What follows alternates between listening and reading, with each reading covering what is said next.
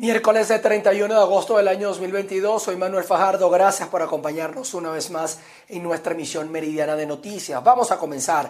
Les cuento que el embajador de Colombia en Venezuela, Armando Benedetti, afirmó que la petroquímica estatal Monómeros será administrada nuevamente por la junta directiva designada por Nicolás Maduro tras tres años, controlada por Juan Guaidó. El presidente Petro al reconocer a Maduro, reconoce que el dueño de números es el gobierno venezolano, Maduro. Eso ha traído algunas complicaciones con Estados Unidos, pero siempre he dicho a Estados Unidos, a sus embajadores y consejeros económicos de Colombia y Venezuela, que nosotros no vamos a sorprender con nada, que creemos que este proceso es de la mano de ellos y que hay que hacerlo con ustedes. Entonces, el tema de números es que se le va a devolver a Venezuela de acuerdo a nuestra reglamentación. Benedetti además manifestó que Colombia va a respetar la legislación acogiendo a los exiliados que están en este país. Además, el embajador colombiano planteó a la administración de Maduro eh, que para el paso fronterizo solo se requiera la cédula de identidad venezolana. Y Petro le respondió muy bien de que todo aquel que pidiera el asilo político iba a tener garantías para eso. O sea, que te respondo de que vamos a respetar la legislación, no importa si por restablecer las, las relaciones diplomáticas, entonces vamos a extraditar a todo lo que ellos quieran. ¿no?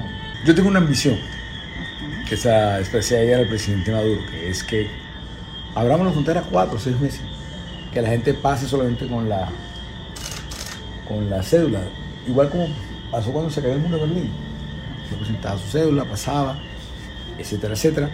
Pero él me dijo que fuera más despacio y yo le pregunté qué te preocupa, el narcotráfico, el contrabando, está bien, pero, pero igual así voy a tratar de insistir de que yo creo que debería pasar seis meses en eso. Lo otro que debe pasar después es una zona económica especial, una excesión de impuestos para ciertos negocios y, y, una legislación que permita a Colombia invertir en municipios fronterizos de Venezuela que impacten y que irradien la, la región, como puede ser un puente, un colegio, un hospital. No es verdad que la afinidad se haga por eh, ideología, como todo el mundo pretende decirlo. Pasemos a otras informaciones. Eh, el Estado portuguesa, el gremio de transporte multimodal en Guanare, solicita la renovación de las tarifas del servicio. Aseguran que han visto afectados eh, ante el alza del dólar, que por supuesto ha reducido aún más sus ingresos. Nosotros los transportistas del municipio de Guanare queremos sentarnos y conversar con ellos, empezar una mesa de diálogo para la discusión y el reajuste de las tarifas en la parte del sector transporte, debido al, al aumento indiscriminado del dólar como tal, el cual trae una situación bastante inestable en nuestro sector y que ya de hace bastante tiempo tampoco ha visto un reajuste eh, que sea simbólico como tal para, para nuestro sector. Hemos estado pidiendo el anclaje del pasaje eh, a nivel nacional y a nivel municipal que sea anclado al petro para que pueda tener siempre un valor real de acuerdo a la situación. Por tal motivo, estamos aquí el día de hoy haciendo esta solicitud para que el transportista sea escuchado, empecemos la discusión, empecemos a conversar para que llevemos el tema de la, adecuación del pasaje a la, a, la, a la, actividad actual. Sabemos que la situación país este, se nos presenta está bastante dificultosa, hay bastante inconveniente, tenemos problemas con el bloqueo, pero también sabemos de que los precios están, que se están elevando, están demasiado, eh, están discriminando los precios. Hoy hay un precio del dólar de casi 10, 10 bolívares por dólar y esto ha llevado el incremento de todos los insumos, caucho, baterías, aceite, alimentos. Hemos estado, estamos a la par y el único sector que todavía se mantiene por debajo de los precios reales es nuestro sector. Ante la fluctuación del dólar, los transportistas de las rutas urbanas en el estado Lara elevaron el costo del pasaje, incremento que busca ajustarse a la realidad económica venezolana, aun cuando la Gaceta Oficial no está establecido este aumento. Muy buenas tardes, saludamos a toda nuestra audiencia en esta oportunidad desde el terminal de pasajeros de Barquisimeto, en donde el sindicato de transporte ha manifestado que el costo del pasaje urbano tuvo que ser elevado hasta un 66% debido a la fluctuación del dólar. Esto precisamente para poder hacerle mantenimiento a las unidades que diariamente prestan servicios a diferentes rutas internas dentro de la capital del estado Lara. Nosotros no hemos aumentado tarifas, simplemente nosotros nos anclamos al dólar como tal. A como está el dólar, nosotros cobramos al cambio del Banco Central de Venezuela. Esto es lo que nosotros hemos venido haciendo. Y por supuesto, es lo que se está pidiendo en el sistema urbano, igual, que nos anclemos al petro y al dólar, porque no podemos estar con este juego, un dólar hoy a, a 6 bolívares, mañana hasta 8, a 10, a como esté este es un juego, entonces el pasaje de nosotros se queda por el suelo en el urbano y cuando vemos que tenemos que parar, hay un paro técnico porque no, los costos no, no dan para nosotros cubrir los gastos de los, de los vehículos de la plaza. Hasta la semana pasada el costo del pasaje en Barquisimeto era de un cuarto de dólar. Actualmente es de un dólar por pasaje. Esto debido a la variación de la moneda extranjera. En este sentido, los transportistas de toda Venezuela le han exigido en reiteradas oportunidades al Ejecutivo Nacional un aumento en el costo del pasaje que esté anclado al valor del dólar o del petro para ellos poder tener suficientes ganancias que le permitan hacer un mantenimiento a las unidades y de esta manera poder prestar un buen servicio. Desde Barquisimeto, en el estado Lara, reportó para ustedes Andreina Ramos. Los cañicultores de la central azucarera del municipio Montes, en el estado Sucre, exigen el pago de la zafra correspondiente al año 2021. Andrea Fabiani nos detalla. Saludos, gracias por este contacto. Los cañicultores exigen que se les cancele el 80% correspondiente a la producción de la zafra de azúcar del año 2021. Esta zafra se desarrolló bajo una alianza entre el gobierno regional a través de la Corporación Socialista de Desarrollo del Estado y la empresa privada Tecnoagro, quienes luego se declararon en quiebra. De acuerdo a las declaraciones de los productores, para ese año se vendieron 1.500.000 kilos de azúcar valorados en 5 bolívares. Vamos a escuchar las declaraciones. El 2021 arrimamos las cañas, hubo la zafra, arrimamos las cañas al central azucarero Cumanacoa, conjuntamente con Tecnoagro y la, gobernación del estado de Sucre que asumió el central azucarero. El gobernador en ese tiempo, Edwin Roja, cuando terminó la zafra en mayo, apareció en la, en primera página de la televisión Globovisión declarando que la zafra 2021 había sido todo un éxito. Después de año y medio esperando el pago que nos pagaban una semana después, que nos pagaban en junio, que nos pagaban en mayo, tenemos año y medio esperando el pago y no lo hemos tenido. El gobernador Gilberto Pinto tuvo el 20 de enero en el Central Azucarero de Cumanacoa y nos prometió pago para dentro de 10 días y ya tiene casi el, este, el año y todavía no se ha reportado más con nosotros. Y nosotros los campesinos de, de, Sucre y de todo Venezuela somos los únicos que no tenemos sueldo. El sueldo de nosotros es lo que nosotros producimos. Y la gobernación del Estado Sucre nos secuestró nuestro pago. Así como Argentina, Maduro reclama que le secuestraron el avión, lo mismo está haciendo aquí los chavistas, la gobernación del Estado Sucre nos, secuestró el pago de nosotros los productores, que eso es con que nosotros comimos, nosotros vivimos, esos son nuestros recursos, esos son nuestros recursos, porque nosotros no tenemos pago de gobierno de ningún tipo. Nosotros tenemos eso y la gobernación nos secuestró el pago. Corpo Sucre, Tecnoagro, se hicieron con pinches, se, se robaron nuestro dinero. Y nosotros estamos exigiendo hoy el pago porque eso no está, no está perdido. Los cañicultores no descartan tomar acciones de protesta hasta tanto no se les cancele esta deuda. Es el aporte informativo que podemos hacer a esta hora desde el Estado Sucre. Reporto para ustedes, Andrea Fabiani. El Servicio Nacional Integrado de Administración Aduanera y Tributaria, CENIAT, presuntamente no permite a la Universidad de Carabobo renovar su registro de información fiscal porque está solvente. La razón, el Ejecutivo Nacional a través de la plataforma Patria no envía al alma mater lo correspondiente al pago de impuestos, entre otros conceptos. Ruth de la Verde nos explica más y nos informa. Gracias por el contacto que nos haces hasta el Estado Carabobo, región central de Venezuela. A mi lado, el vicerrector administrativo de la Universidad de Carabobo. El día de hoy nos estará ofreciendo un balance sobre la situación que enfrenta esta casa de estudios con el registro de información fiscal. ¿Qué está ocurriendo? Sí, en efecto, la universidad atraviesa una, una situación muy singular porque, pese a que los contribuyentes han venido pagando mensualmente y se les ha venido descontando el, dinero correspondiente para la contribución al impuesto sobre la renta, eh, que lo que llamamos retención, pues este no está siendo enterado al CENIAC.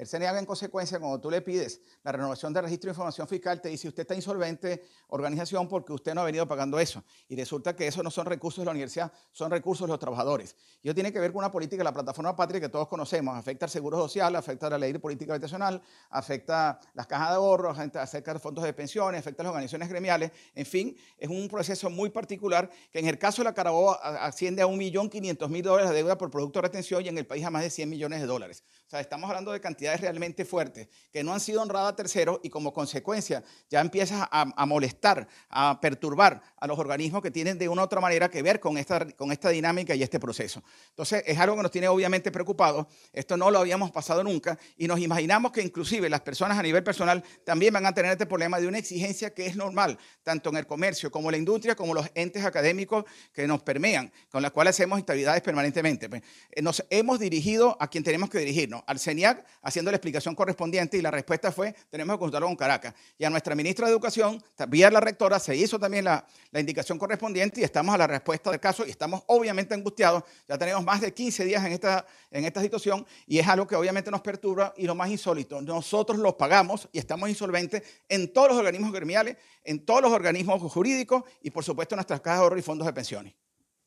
Declaraciones del vicerrector José Ángel Ferreira. Él manifiesta su preocupación ante la situación que atraviesa esta casa de estudios. Además, destacó que ya acudieron ante la oficina del CENIAT para hacer el reclamo. Además, solicitan al Ejecutivo ponerse a derecho de honrar los compromisos con esta casa de estudios. Es parte del reporte que tenemos al momento desde la región central de Venezuela, quienes habla Ruth Laverde. Pasando a otras informaciones, defensores de derechos humanos exigen al defensor del pueblo que respete el debido proceso de los seis dirigentes sindicales detenidos en el mes de julio. María Alejandra Silva está en el lugar y nos comenta.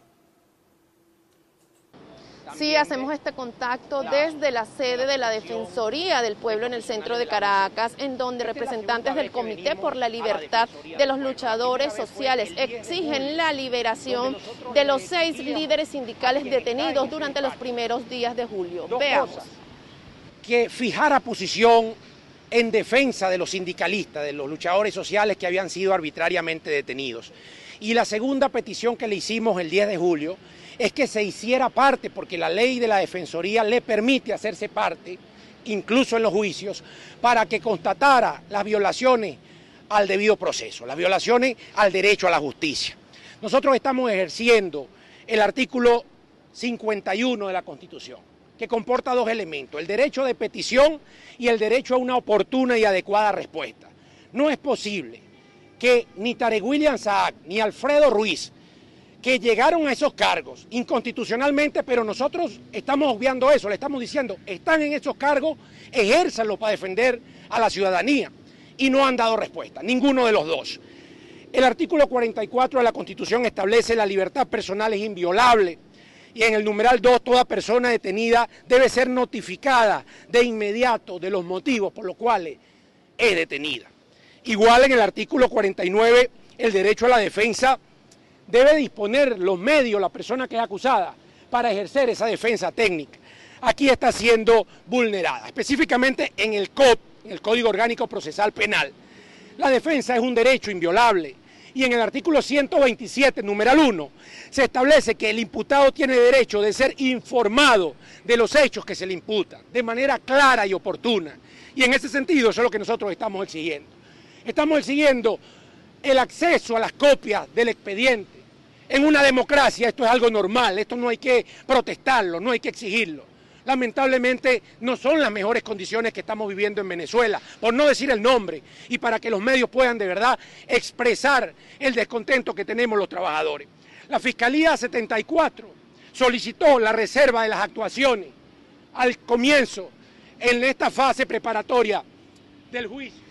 Estas fueron parte de las declaraciones de Eduardo Torres, abogado del Comité por la Libertad de los Luchadores Sociales, quien señalaba que el Estado está violando los derechos al debido proceso y a la justicia y exigía una respuesta al Ministerio Público y la copia certificada del expediente de cada uno de los detenidos. Desde Caracas, Venezuela, María Alejandra Silva. El representante del Sindicato de la Salud en el Estado Trujillo denunció la, falsa, la falta de ambulancias en esta región. Todo esto para poder atender a los pacientes eh, que ameriten traslados. Saludos, gracias por este contacto. En el estado Trujillo, el vocero del Sindicato de Trabajadores de la Salud denuncia la falta de ambulancias que hay en los centros hospitalarios. Caso ocurrido en el municipio Boconó, donde familiares y también acompañados por enfermeros trasladaron a un neonato caminando en una incubadora. Vamos a conocer los detalles. Yo el día, eh, el día de domingo en el hospital de Boconó para nadie es un secreto que no es solamente la primera vez, es cantidad de veces que viene sucediendo en los diferentes hospitales, en el Vasallo Cortés, en el, Quevedo, en todos los hospitales. En esos hospitales viene sucediendo porque no existe una ambulancia. Una ambulancia, en ningún hospital existe una ambulancia. Todas las ambulancias, para nadie un secreto, vaya a Funda Salud para que vea el cementerio de ambulancias que hay eh, en Funda Salud. Pues hay ambulancias paradas hasta por una batería. Entonces, por lo tanto, fíjate lo que viene sucediendo, que tuvo alguien, eh, como dice los pantalones, puede sacar eh, esa denuncia de Boconó. Así sucesivamente sucede en el hospital de... A veces, fíjate lo que pasó en el hospital de la zona baja. Trasladan un niño de tres añitos por un accidente en un Toyota en un Toyota, porque no tienen con qué, con qué. En el hospital Pedro Emilio Carrillo no tiene ambulancia, en el hospital ya Pedro Emilio Carrillo sucede cualquier accidente, ¿con qué trasladan los pacientes? Y por lo tanto no es que le estamos en contra del gobierno, sino le estamos haciendo un llamado de atención para que se equipen los hospitales, así sea de una ambulancia por hospital, se equipe también de la falta de algunos insumos que faltan en los diferentes hospitales. El sindicalista realiza el llamado a la Fundación Trujillana de la Salud y exige que exista la atención oportuna e inmediata para las personas y ciudadanos que llegan a los centros de salud. Necesitan traslados incluso en emergencias que se han presentado en diversos municipios. Esta es la información que nosotros tenemos desde el Estado Trujillo, les reportó Mayra Linares. Nos vamos a Falcón, en la ciudad de Coro, las familias del sector San Agustín denuncia que tienen más de siete años sin servicio de agua por tuberías. Buenas tardes, establecemos este contacto desde el sector San Agustín al oeste del municipio Miranda del estado Falcón. El día de ayer vecinos de esta comunidad trancaron por más de cuatro horas la carretera nacional Falcón-Zulia para exigir a la empresa estatal Hidrofalcón y a la gobernación del estado el suministro de agua potable por tuberías. Nos vinimos a esta comunidad a sentir, a vivir, a palpar las necesidades que pasan a diario por la falta de este recurso vital. En esta humilde y sedienta comunidad habitan más de 60 familias. Los vecinos no recuerdan cuándo fue la última vez que el recurso hídrico llenó las tuberías de sus casas. En verdad nunca hemos visto agua por las tuberías de nuestras casas. No las entregaron sin el agua. La necesidad de hoy en día del, del urbanismo es prioritariamente el agua, primeramente el agua. Tenemos problemas tanto con el agua blanca como el agua negra. Hoy en día no tenemos ninguno de los dos servicios. Ya tenemos aproximadamente un mes y medio sin agua blanca por tomas clandestinas. Una toma clandestina donde 39 casas, que vienen siendo aproximadamente 60 familias, dos familias por casa, nos estamos abasteciendo de una, de una toma clandestina. Hoy en día no la tenemos, lamentablemente ayer hicimos una, una concentración pacífica y no tuvimos respuesta de nada. Y es que en pleno siglo XXI es inconcebible que una familia carezca de la mínima gota de agua para su supervivencia. Tenemos niños, tenemos adultos mayores, tenemos las personas que salen el día a día al diario. Eh, tenemos muchos problemas con respecto al agua. Pues.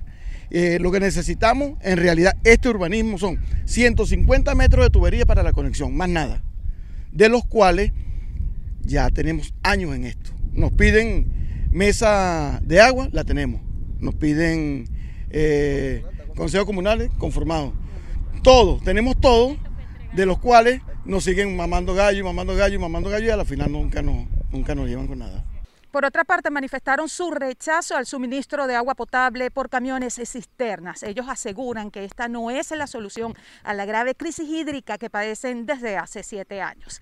Desde el estado Falcón reportó Martí Barbera. Regresamos con más información. Aquí en Colombia fueron electos los magistrados al Consejo Nacional Electoral. El gobierno de Gustavo Petro conformó la mayoría con 254 votos y la oposición obtuvo 31 apoyos. Aún así, los magistrados dicen que hay garantías electorales para todos. Para separar la elección se conformaron dos planchas. La uno estaba integrada por el Pacto Histórico y otras organizaciones políticas aliadas que tenían sus candidatos, y la dos por el Centro Democrático, el único partido de oposición. De acuerdo a la cifra repartidora, ocho magistrados le corresponden a la coalición de gobierno y uno al Centro Democrático. Darle eh, garantías a los partidos, a los ciudadanos, eh, propiciar que la juventud participe de manera activa y también eh, ya a nivel del Congreso apoyar y respaldar la reforma al código electoral para que sea un código moderno que incluya las tecnologías, que permita que Colombia afiance esa tradición democrática. El pacto histórico puso a dos magistrados, Fabiola Márquez Grisales y Alba Lucía Velázquez. El Partido Liberal tiene a Benjamín Ortiz y Altus Alejandro Vaquero. La Alianza Verde postuló a Cristian Ricardo Quiroz, mientras que Cambio Radical inscribió a César Lorduy. Alfonso Campo Martínez representará al Partido Conservador, Marixa Martínez al Partido de la U y Álvaro Hernán Prada del Centro Democrático, el único de la oposición. Se presenta cierto tipo de de desconfianza hacia la corporación, aunque tengo que decir, la verdad hasta hoy ha funcionado y ha permitido garantizar eh, un tema electoral eh, que al final ha salido bien para los colombianos.